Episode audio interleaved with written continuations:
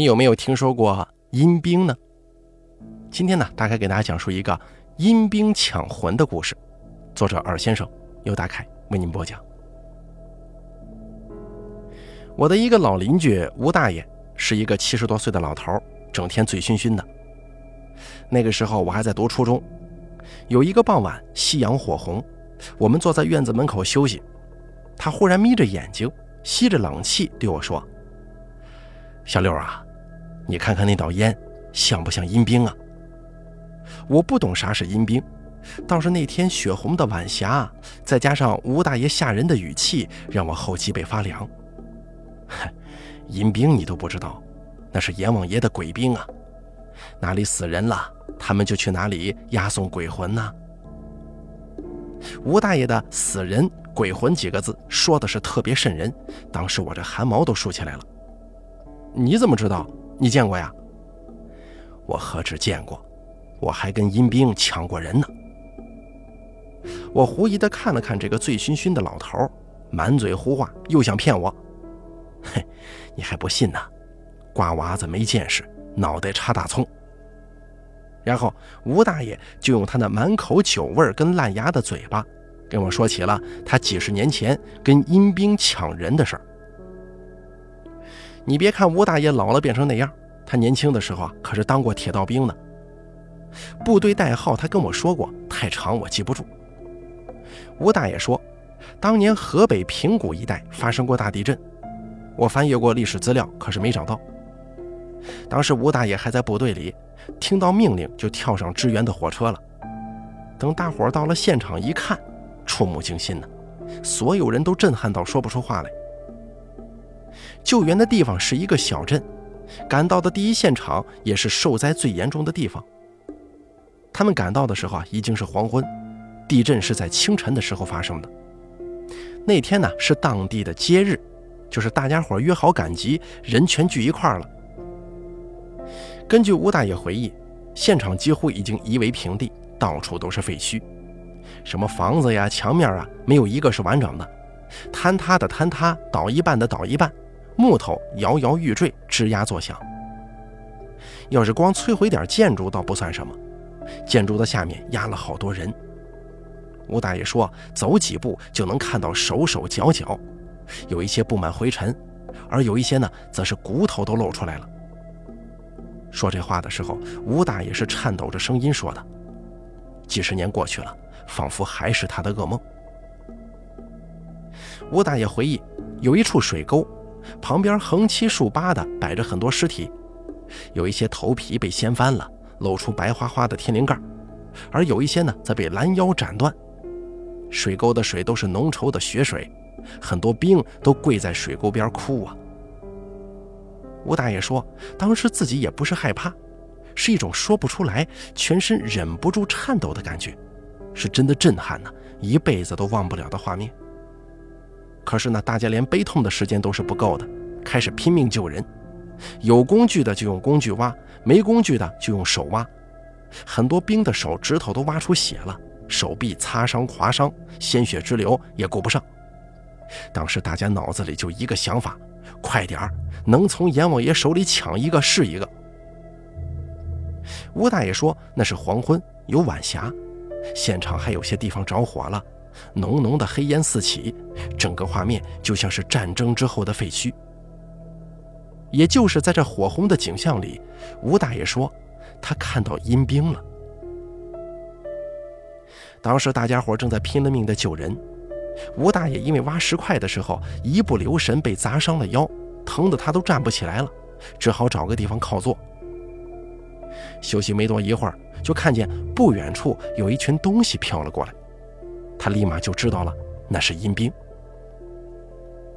吴大爷的爷爷是一名道士，小时候家里还有很多的古书，他也看过，书上就有一段关于阴兵的介绍，说这个阴兵啊一般不会出现，哪里死人了，阎王爷一般都是派黑白无常去收魂，但是一些特大灾难、死人特别多的地方，阎王爷就会派阴兵过去，因为鬼魂太多，怕压不住啊。书里也介绍了，反过来说，哪里有阴兵出现，那个地方肯定要出大事儿，死很多人。可是书归书啊，现实生活当中，吴大爷还是第一次看到阴兵。我就好奇地问他：“那些阴兵都长什么样啊？”吴大爷说：“看不清脸，感觉就像一团烟雾，但能明显的看出他们的轮廓啥的。总感觉他们都穿着盔甲，手里还拿着两样东西，一个是类似镰刀的玩意儿，一个是一根很长的类似于绳子的东西。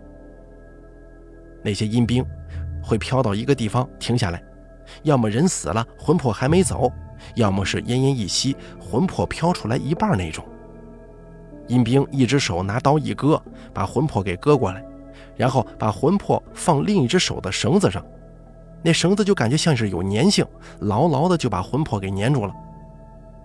有些魂魄还是有点精气神的，就会胡乱挣扎；有一些快散了的魂魄则粘在上头一动不动。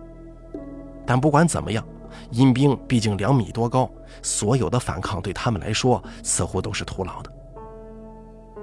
吴大爷看着出神。忽然发现其中一个阴兵慢慢的靠了过来，停在了不远处。吴大爷心想：不好，那底下八成埋了个人呢。毕竟吴大爷从小就接触过那些阴阳的东西，胆子自然没那么怂。最主要的，他是个兵嘛，身上一身正气，哪有怕死的？吴大爷眼看情况不妙，随手抄来一根木棍，背在身后，好让砸伤的这个腰啊挺起来。然后拿绳子在腰间一勒，咬着牙就爬了起来。他要跟阴兵抢人。吴大爷说这句话的时候已经七十多岁了，但我还是能感觉到他当时眼睛里散发出军人的气魄。趁阴兵还没下手，吴大爷咬着牙，疼白了脸，硬是搬开一块大石头。这底下果然有个人。这个人看上去也就十四五岁，短头发。好像是个男的，身上都是灰尘，下巴都压脱臼了，露出白花花的牙齿，人还活着，只是呼吸十分的微弱。快，这里还有一个活的！听到吴大爷招呼，所有人都赶过来帮忙，好不容易这才把人给挖了出来。大家七手八脚救援的时候，吴大爷看到那个阴兵一点要走的意思都没有，这心中一急。突然脑子一抽，竟然冲阴兵神神叨叨念起口诀来了。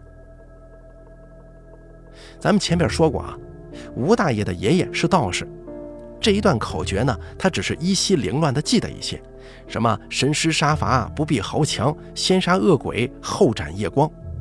哎呀，当时事态紧急，也顾不得那么多，一心救人，就一边念口诀，一边冲阴兵挥手赶他走。不知道是队友救援起效，还是自己的口诀起效了。吴大爷回头看了一眼被救的人，吐了一口血之后，真的渐渐苏醒过来了。再看一眼那个阴兵，竟然消失不见了。吴大爷松了口气，这个人算是抢下来了，但也只是暂时的。后来天气很快就暗了下来，大家一边在一处操场上支起帐篷，把伤员安置在里面。一边呢，在外头继续救援。吴大爷的腰伤得有点重，实在坚持不住，跟伤员一起在帐篷里接受治疗。救援持续到下半夜，天气越来越冷。吴大爷感觉这种冷根本就不是天气的问题，而是一阵一阵的阴冷。死的人多，阴气自然越来越重啊。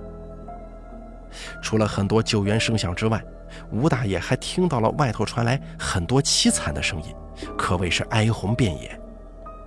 那些叫声有男的，有女的，有老的，有少的，有因为疼痛呐喊的，有的在阴兵的绳子上嘶吼的，有的是带着哭腔呼唤失散亲人的，真是闻者伤心，听者落泪，别提有多惨了。碰巧的是，刚才救下的那个少年就躺在吴大爷身旁。吴大爷看着沉睡的他，深深叹了口气。能把他从阴兵手中抢下来，也算是个缘分。可是还没清醒多久，吴大爷抬眼一看，那该死的阴兵又出现在帐篷外头了。看样子这是要进来呀！吴大爷扭头看了看少年，只见他脸色越来越不对劲儿，呼吸也越来越微弱，眼看是不行了。看来这个阴兵压根就没打算放过他。像是一只恶心的秃鹫，一直在等他死呢。这年纪轻轻的就死掉，亲人也不知道在哪儿，这未免太不值得了，命也太苦了。吴大爷心肠很软，看不过去，于是想再拼一把。他叫来护士，护士一看就说：“这小孩啊，失血过多，急需输血，不然性命不保。”哎，巧了，吴大爷跟他是一个血型，二话不说，撸起袖子就救人。可让所有人纳闷的是，这血是输过去了，按理说这人怎么着也该好一些，可少年却始终不见成效。护士叹气说：“这八成是有内伤啊，难救了。”吴大爷心里也明白，这少年恐怕是气数已尽，在劫难逃。况且这阴兵在帐篷外头站了很久，也是铁了心的要过来收他。吴大爷当时连连叹息：“哎呀，千拦万抢，终究是抢不回来了吗？”就在吴大爷绝望之际，他又忽然想起了当年爷爷的一件事儿——骗鬼。自古以来，骗鬼的人有很多，方法也是五花八门。什么巧舌如簧骗鬼吃豆腐，黄酒泡鸡蛋让鬼差醉倒。吴大爷的爷爷也干过这个事儿。当年有户人家家大业大，子孙人丁却不兴旺。大家伙都说他们赚的都是缺德的钱，吃子孙粮，损子孙福，走了断子绝孙的路啊。这话一点也不假。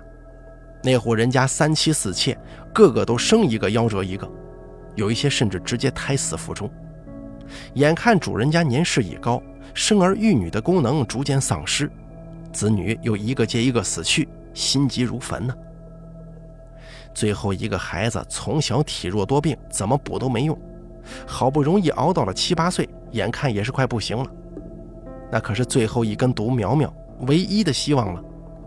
于是主人家花了大价钱，请来吴大爷的爷爷，说什么也得把孩子保住。吴大爷的爷爷看在钱的份上，决定在鬼差收魂的那天晚上骗鬼偷生。听说那是金坛区茅山一派的做法，与其说骗，我觉得用收买这个词来形容更合适。吴大爷的爷爷那天晚上开坛做法，用写下这个独苗生辰八字的小纸人替代独苗，等鬼差过来了，纸人一烧，变成一道假魂。当然，这点小把戏是骗不过鬼差的。重点是后面会给鬼差很多很多钱，求鬼差睁一只眼闭一只眼。来的那个鬼差呢，十分贪财，收了钱，领着个假魂，打道回府骗阎王去了。吴大爷看了看命苦的少年，又看了看阴兵，决定学他爷爷，骗鬼一次。这小纸人不是问题，生辰八字也不是问题。一些口诀跟步骤，吴大爷也记得不少，但是这收买阴兵的钱哪来呢？当年爷爷的手法也是厉害，看着他兜里拿出一沓白纸，嘴巴这么一吼，手这么一拍，白纸立马变成厚厚的冥币。可问题是自己不会呀。吴大爷想了最后一招，打欠条。他拿来纸撕了纸人，好不容易从迷糊的少年口中问来生辰八字。又用自己的血写了一张欠条，胡乱念了一通口诀之后，当着阴兵的面就烧了。随着一道白烟升起，阴兵貌似也看懂了什么，从帐篷外缓缓靠近。毕竟有爷爷的血统啊，即便没有修习过茅山道术，看来这个基因当中还是带了一些的。阴兵在白烟之前站了一会儿，竟然答应了。他手一抬，冲着纸人的烟一挥刀。割了一缕人形的烟，然后粘到绳子上，转身就走了。